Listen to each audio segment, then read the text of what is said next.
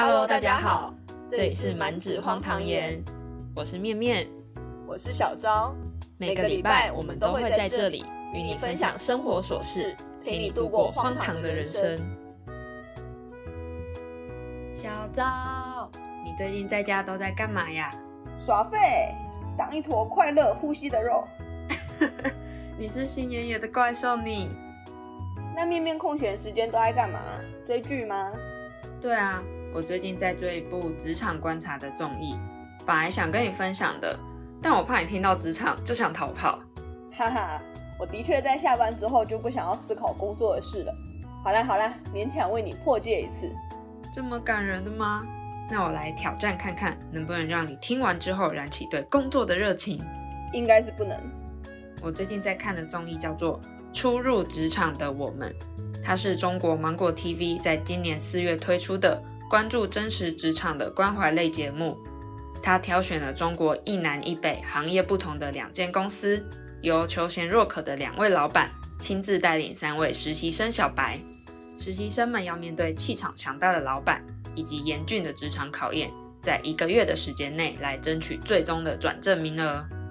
哦，让我想到我们之前考大学刚出社会的时候，也都有面试过的经验，好紧张的感觉啊！真的，这个节目希望自己可以是一本给职场人群的攻略手册，也可以是一面给老板审视自己的多维明镜。然后它的标语是“初入职场的我们，成就未来的我们”，有没有觉得听起来充满正能量、很有希望的感觉呢？听起来是还蛮有趣的啦。但这种节目会不会有剧本啊？就是其实都已经被安排好了，不完全真实。嗯，其实我觉得实境真人秀还是有一个“秀”字嘛，可能难免会有节目组的介入或是设定情境也说不定。但其实里面发生的很多职场事件或者职场交际还蛮真实的，所以我本人的观点算是比较中立吧。我们可以把它当成故事轻松看待，不用太去计较它的真实性。同时，也可以透过里面发生的事情来探讨跟分享彼此的想法。也是，那我就把它当成电视剧来看吧。来，面面老师，请开始你的表演。很久很久以前，好了，不是啊。首先，我先来跟你介绍一下节目的形式。除了记录两间公司跟实习生的日常通关之旅之外，在摄影棚内还有个第二现场，会有数位艺人观察员跟我们一起收看这些影像资料。就像是在一起追剧的感觉。每集除了两位主持人和两位参与节目录制的公司老板，还会有二到四位不等的飞行艺人嘉宾。他们有些人是员工的身份，也有人当过老板。棚内的观察员会观看实习生们的故事，并且去探讨职场上的一些相关议题。那首先，让我们来介绍一下第一间出场的老板吧。他就是位于珠海的格力电器股份有限公司，老板是董明珠女士。哎，等等等等等，等一下，又是蛤蜊又是明珠的，这间是在卖海鲜的吧？你这个爱吃鬼，怎么都想到吃的啦？格力的格是品格的格，力是力量的力，然后董明珠的董是董事长的董，明是明天的明，珠是珠宝的珠，大家都称呼他为董总。董总在一九九零年来到珠海，成为一名销售员，然后一路努力，二十年后当上了董事长。他行事作风犀利果断，但待人温暖和善，算是中国目前国民度蛮高的一位女企业家。董总表示，会参与节目的原因是他觉得要帮助年轻人，让年轻人知道如何去与社会接轨，去融入社会。而他们公司这次招聘的实习岗位是市场部的市场营销，董总会亲自面试人力资源部层层筛选出来的五位面试者，从中再选出三位进入市场部接受任务的考验。那小周，你准备好要面试了吗？哈，关我屁？嗯嗯嗯，不是，我说关我什么事啊？这是沉浸式体验你。没错，欢迎来到我们公司面试，我是今天带路的可爱 HR。呃，可爱。呃，您好，我是小昭，我是来面试的。好的，六位这边请。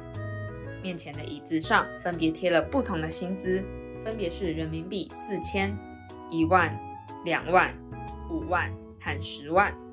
换算成台币差不多是一万七、四万三、八万六、二十一万五千和四十三万。您可以根据对自身的估值选择一把椅子坐下。哎，这很酷哎，但也太难了吧？不知道要选高还是选低一点会比较合适。对啊，我也觉得这个方式蛮好的，让面试者根据对自身的估值，像是价值或是贡献等等来入座。选择的时候，面试官也可以借此看到面试者的个性啊，或者说对自身的想法。那小周，你会选择多少呢？嗯，实习生的话。以台湾的物价来说，我会想要选两万五，感觉对实习来说两万五就已经很快乐了。不过如果在这个里面，我应该会选择四万三的那一个吧，毕竟一万七真的太少了。好的，那既然各位都入座了，准备好的人就可以把个人简历递给董总。哇，我一定不敢第一个，我觉得我会观察一下别人。第一个的话压力太大了啦。这时候选择八万六的女生站了起来。她穿着黑色套装，长发披肩，笑容可掬，走向前把简历递给了董总。董总好，我叫郑如新，来自于上海交通大学工商管理学系大四。我的主修方向是市场营销，我选择的是八万六，因为身边的同学大部分都是四万多，所以在四万三跟八万六之间，我想选择钱比较多的，所以我选择了八万六。我在校期间一共有四段实习经历，最后我在市场营销里找到了自己的热情所在。我是台湾人，我在台湾读高中的时候是读女校，女校的学生会觉得女生无所不能，我们不会去思考自己身为女性，我们应该要成为什么样子，而只会去思考身为我们自己想成为怎样的人，过怎样的生活。我在高中的时候听了一场女性主管的演讲，我也想成为这样自信、散发光芒的人。我觉得董总您跟他们是一样的人，你们都对自己的事业充满热情，很自信。因为这份实习的代教老师是董总，是我很敬佩的样子，所以我比其他任何时候都更想得到这份实习机会。哇，感觉是个很成熟、很有能力的女生哎。第二位站起来的是选择了四万三的郑斐然，她穿着绿色的西装套装，很有气场，一样是长发披肩。但因为他紧张到忘记自我介绍了，所以我帮他补个名字。董总好，我之前有大概三段的工作经历，两段是在美国，现在回来在家族企业工作。我选择四万三是因为我现在的工资是五万一左右。我之前是做时装，现在来电器。可能还是需要一个学习的过程，所以不敢要太高的价格。其实我来的目的主要是想变得更独立，因为在美国的公司是我爸的朋友，所以老板对我没什么要求，没什么压力。回到家族企业，大家更是对我唯命是从。就算我有些地方做的不对，也不会有人来指点我。虽然我现在是市场部总监，别人会觉得因为我是某某某的女儿，觉得我很幸运。但我自己觉得我的人生价值没有得到满足，所以还是想出来找工作。其实我朋友有给我一个名号，叫做小董明珠，我觉得这是一个很高的赞美，希望能跟您多多学习。真的很荣幸有机会来这边面试，谢谢。诶，我觉得他的面试内容好像有一点点在炫耀的感觉。嗯，不过还是很真诚啦。但可能是因为他排在第二个，又没有特别的出色。感觉很快就被第一个压过去了。第三个起立的是选择了一万七的孟雨桐，她穿着米色的套装，扎着高马尾，感觉蛮活泼可爱的。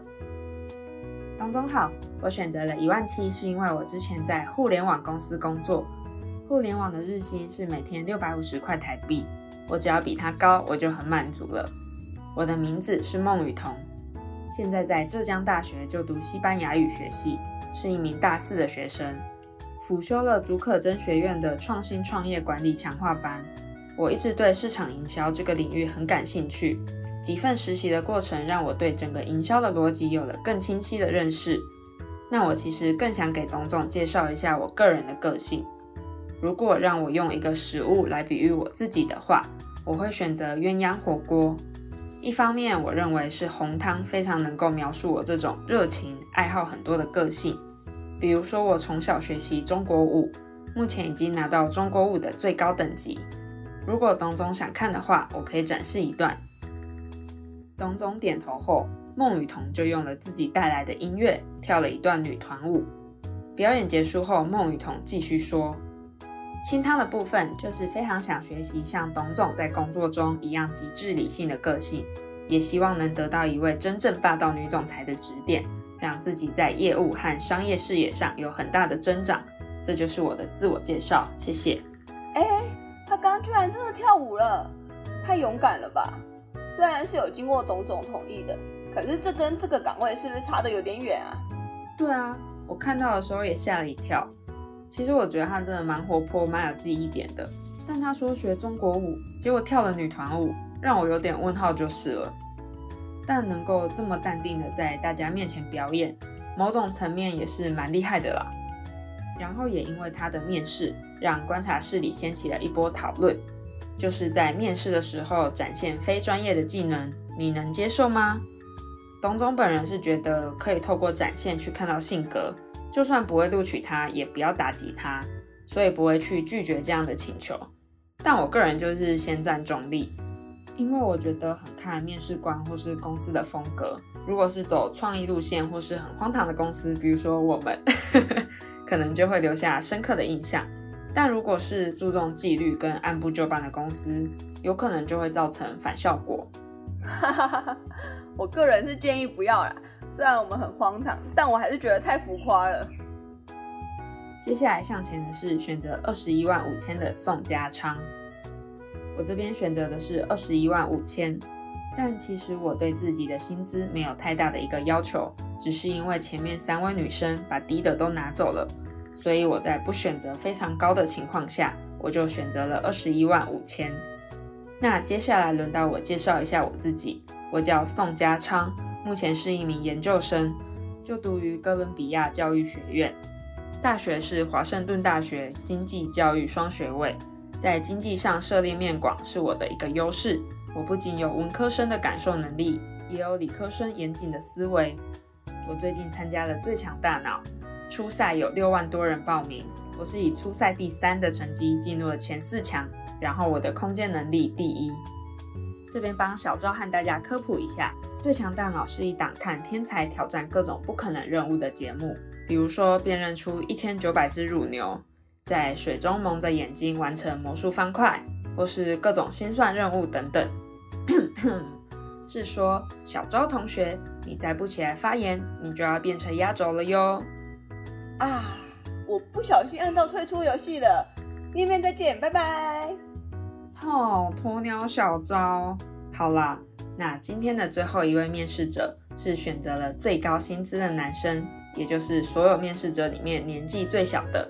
出生于两千年，看起来眉清目秀，戴着黑框眼镜，可可爱爱的董总。各位小伙伴，大家好，我是梁坚洛，两千年出生，现在就读于澳大利亚墨尔本商学院，主修市场营销以及商业管理。我选择的是四十三万，因为我是最后一个选择，但其实我自己本身也想选这个价格，为什么呢？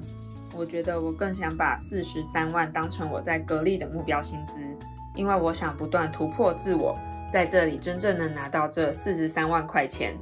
那作为最后一个来自我介绍的，我想来做点不一样的，因为董总您对直播带货特别有一手，那么我今天也想用这样的方式来介绍一下我自己。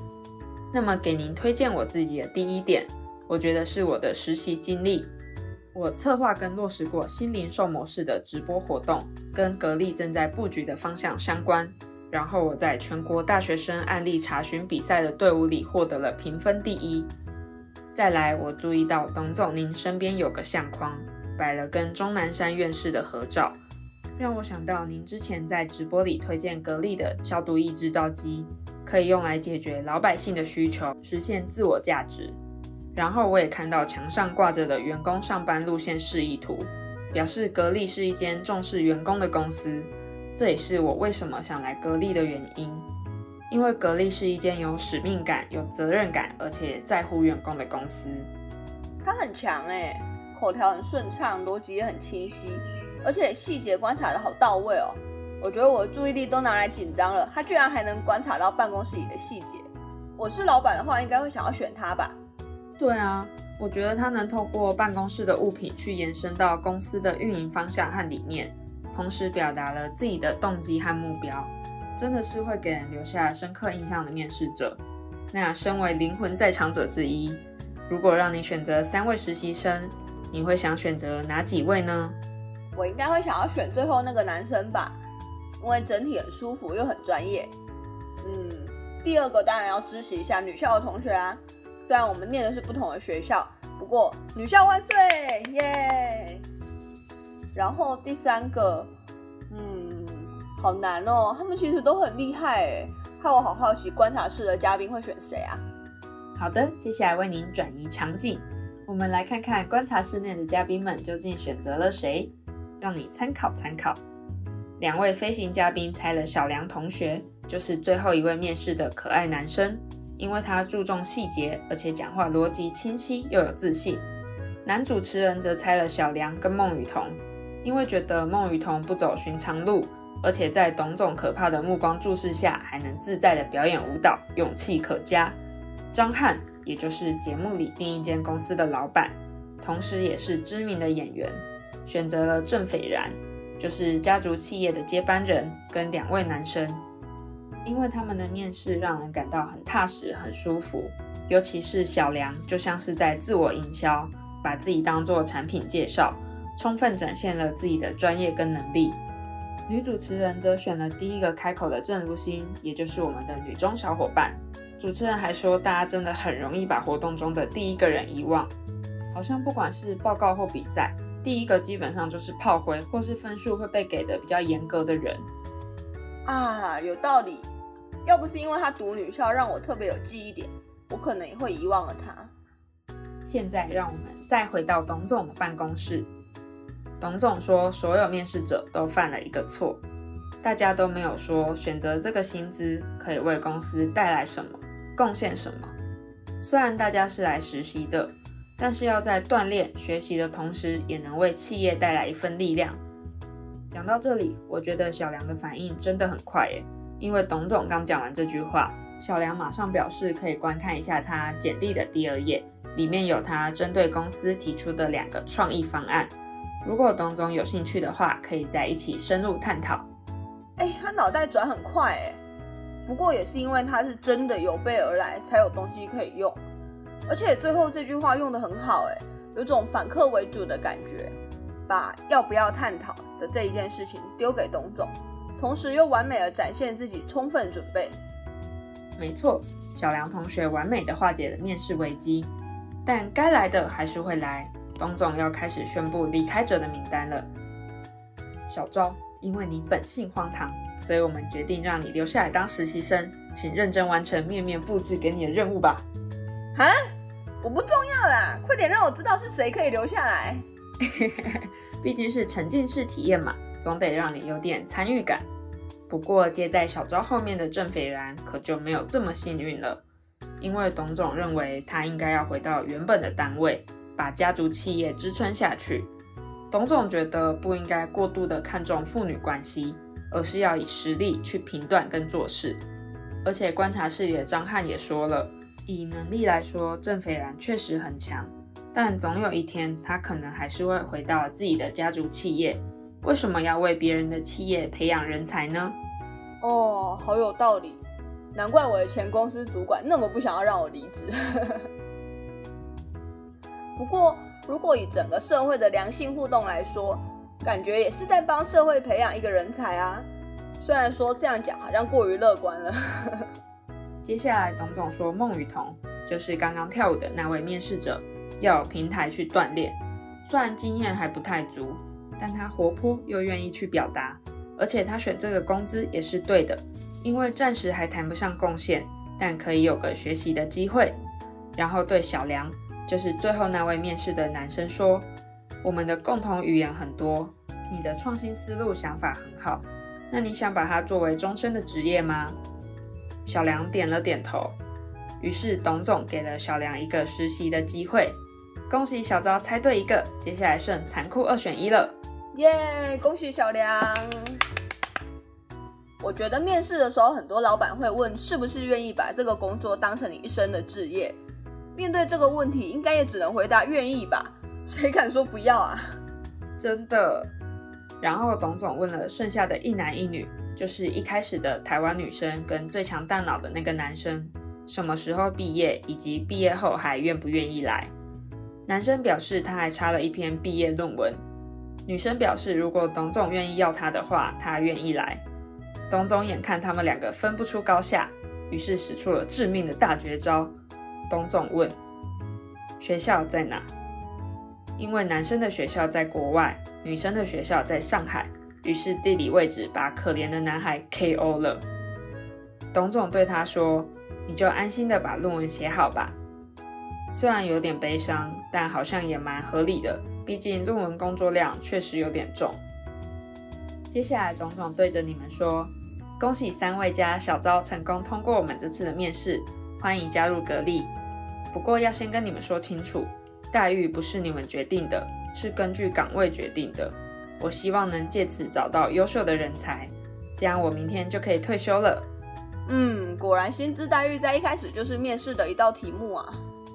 哎，不是，董总没有 cue 我啦。有种一进办公室，处处都是考验的感觉。董总还说，营销是一种服务，要用你的诚信，让消费者跟用户得到品质跟生活的提升，这就是营销的价值。而格力现在进入了新零售时代，这刚好是个机会，让实习生们去发挥擅长的一面，为格力贡献力量并成长。虽然说这个面试结果好像有点意外，又好像不完全意外，因为五个人其实都很优秀，有各自的亮点。啊，当然啦，小张你也很棒哦，毕竟是荒唐界实习生的第一把交椅嘛。哈哈，什么啊，傻眼哎！但观察员们就很好奇，董总之所以选择他们三位，是有什么原因吗？或是他们三位身上有什么共同的特点吗？董总表示，他在他们身上看到了求知的欲望，而且也很积极的去表现自己。但现在的环境有点太浮躁了。比起他生长的年代，现在的年轻人比起去想我能做到什么，反而会先去想我能拿到多高的薪资。其实董总这段话也有他的道理在了，但我觉得其实小梁他面试的时候也说了，四十三万对他来说是个目标跟方向，并不是说一上班就想拿到这样的薪资啊。我已经看出面面在偏心喽，这个小男孩控。但的确啦。我也觉得要先有一个目标，这样感觉也比较有方向。可恶，我觉得我在偏心之路上一去不复返了。但我还是会很客观的为您进行体验服务的哟。请问您觉得今天的体验服务满意度如何呢？请用一颗星到五颗星来评分，当然是五颗星最好哦。哦，真的是很闹哎，我要给你负五颗星，哈哈。不过我觉得蛮好玩的啦。让我想起以前面试的时候，真的是紧张要死。虽然我结束之后都在别人面前装的一派轻松，我也是表面上一脸镇定，内心其实差的要死。不过这种介于真实跟综艺之间的节目，真的还蛮奇妙的，感觉很真实的同时，又会怀疑它是不是节目效果。这倒也是，我觉得在同样的条件下，孟雨桐，也就是刚刚跳舞的那位面试者，就更有可能被录取。因为他的反应比较大一点，对节目制作来说比较有利，因为会有镜头跟画面可以用，观众也会觉得比较有趣，或者也可以说是他本人辨识度还蛮高的，比较容易让人留下印象。虽然观众缘这种事真的是玄学啦，真的。然后我觉得态度应该也算是面试的第一要素吧，虽然能力跟其他经历还是非常重要啦，但真诚的态度、亲切的笑容以。及待人接物都保有礼貌，可能就是所谓的加权吧。要是这边是零分，另外一边再怎么高，还是会变成零分的。没错，那分享到这边，我就来小小总结一下今天这场面试的职场攻略重点吧。第一，在有限的时间内，充分自信的自我介绍。嗯，因为面试官透过一样的时间来认识我们，在时限之内去表述更多能代表自己的事情跟能力，才能够让别人留下印象。而且我觉得要保持微笑，笑口常开，表现出亲和力，绝对是面试的不败法则。第二，要抓住任何一个能表现自己的机会，就像是孟雨桐展示了自己的舞蹈，梁坚洛细心地观察了董总的办公室，都是一种展现个人特质的方式。第三。坦诚的面对问题，进行真实的表述，不要不懂装懂。就像是梁坚洛，因为有准备到董总可能提问的问题，才能够在董总提问时顺利的接话，而不是为了想要有所表现就随便接话。第四，先有付出才有收获。虽然我们会很想要关注公司能带给我们多少的薪资，但在此之前，我们要先想想自己能给公司带来什么。公司才能给我们什么？以上几点送给大家，希望大家的职场体验都能顺利通关，经验值满满满。那接下来，嗯，怎么办？结果今天只讲了一间公司，时间就要没了，那只好不负责任的先跟大家预告一下，另一间公司一化开天，主要是负责影视制作跟演艺经济。等不及的听众也可以直接去找初入职场的我们来看看哦，或是稍稍等待之后跟着小昭继续一起体验他们的实习通关之路啊！好可惜哦，我已经迫不及待想要体验了。面面，请加快速度把下一次的体验设计出来，不然我就要去给你付五颗星哦。那今天的职场体验就先告一段落啦，希望大家不要学习小招，要给我们五颗星哦。如果喜欢我们的话，也可以追踪我们的 IG，并在 IG 留言跟我们分享你的心得和最喜欢的实习生。IG 的链接我会放在资讯栏，或者搜寻满纸荒唐言就可以找到我们啦。记得来跟我们互动哦，拜拜，拜拜。